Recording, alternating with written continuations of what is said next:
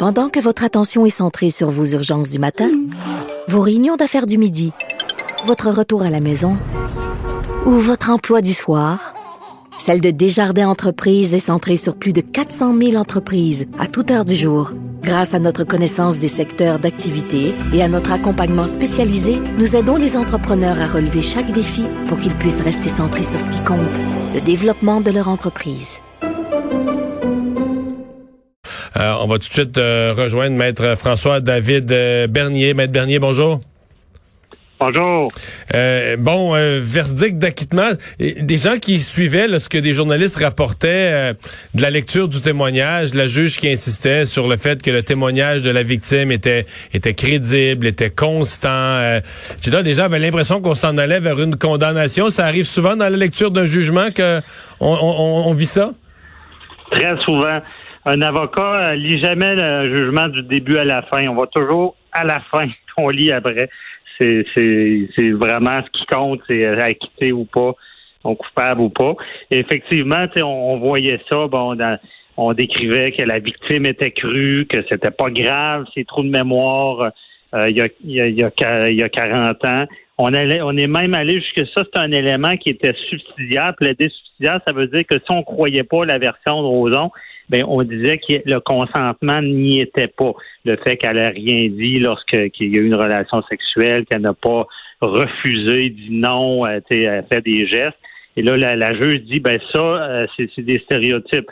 Maintenant, on sait que c'est pas obligatoire pour qu'il y ait une agression sexuelle. Et là, c'est pour ça qu'on s'en allait à se dire, coudon, il va être, euh, va être reconnu coupable. Sauf que à cette étape-là, il manquait le, bout le plus important. C'est quoi la clé? Ouais, dites-nous là, c'est quoi le point de rupture où la condamnation n'était pas possible, même si le juge dit croire la victime? Là?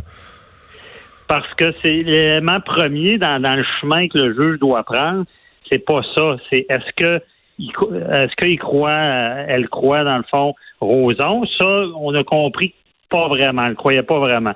Mais l'élément de rupture, c'est est-ce que la défense, est-ce que l'ensemble de la preuve ou même le témoignage de Roson soulève un doute raisonnable? Puis là, c'est ça, c'est pour ça qu'il est acquitté dans le sens que euh, on est en droit criminel, il y a des principes dont la présomption d'innocence, ce qui fait que le fardeau est très difficile. Fait que même si elle aurait pu penser que c'est arrivé, il y a des éléments, là, ce qu'on comprend, qui la laissaient croire à un doute, un doute qui est pas minime, c'est pas une niaiserie comme on dit, mais qui est assez important pour dire ben je suis pas sûr. Donc dans ce temps-là, euh, notre système fait qu'on doit acquitter.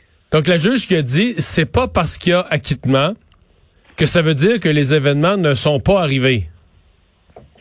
Effectivement. Moi, je déteste entendre les juges dire ça.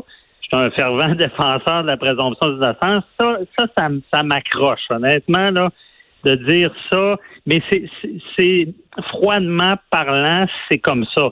C'est que le, DPCP, le ministère public, a un fardeau de preuves hors de tout autre raisonnable, puis doit s'en acquitter, sinon, mais ça veut pas dire qu'elle a menti. Mais, mais, quand, la, quand la juge dit ça, c'est comme si la juge disait ça se peut que ce soit arrivé, mais je n'ai pas eu durant ce procès une preuve hors de tout doute raisonnable que ça l'est arrivé.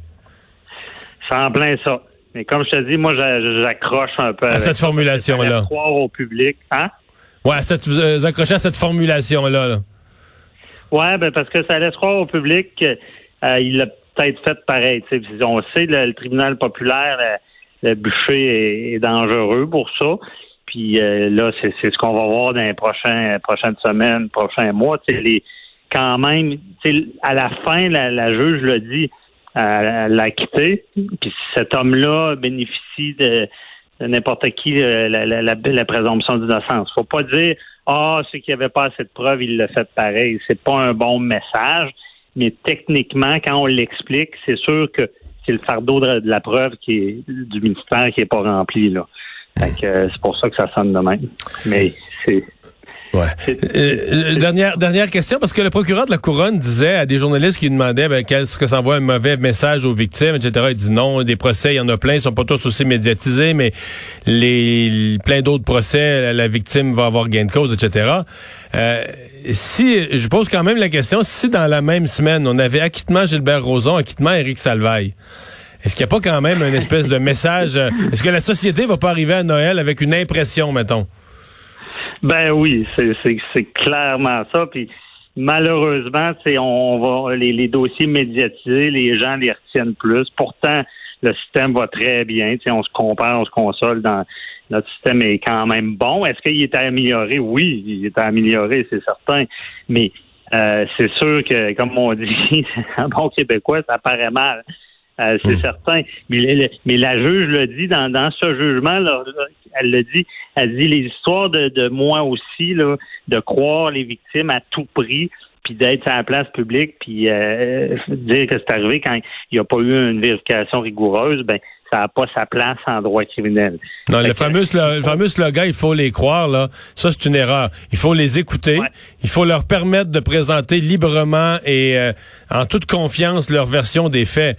On peut pas partir de l'idée que on on n'enquêtera pas, on vérifiera pas, on n'enverra pas d'enquêteurs ou de policiers euh, prendre des, éléments de preuve. il faut les croire. Ce que ça laisse entendre, c'est t'ouvres la bouche, tu portes plainte, puis l'histoire est finie. Et c'est pas, pas que ça la justice là. Non, non, non, c'est pas ça. Il y a tout un système. Puis honnêtement, c'est un gros des.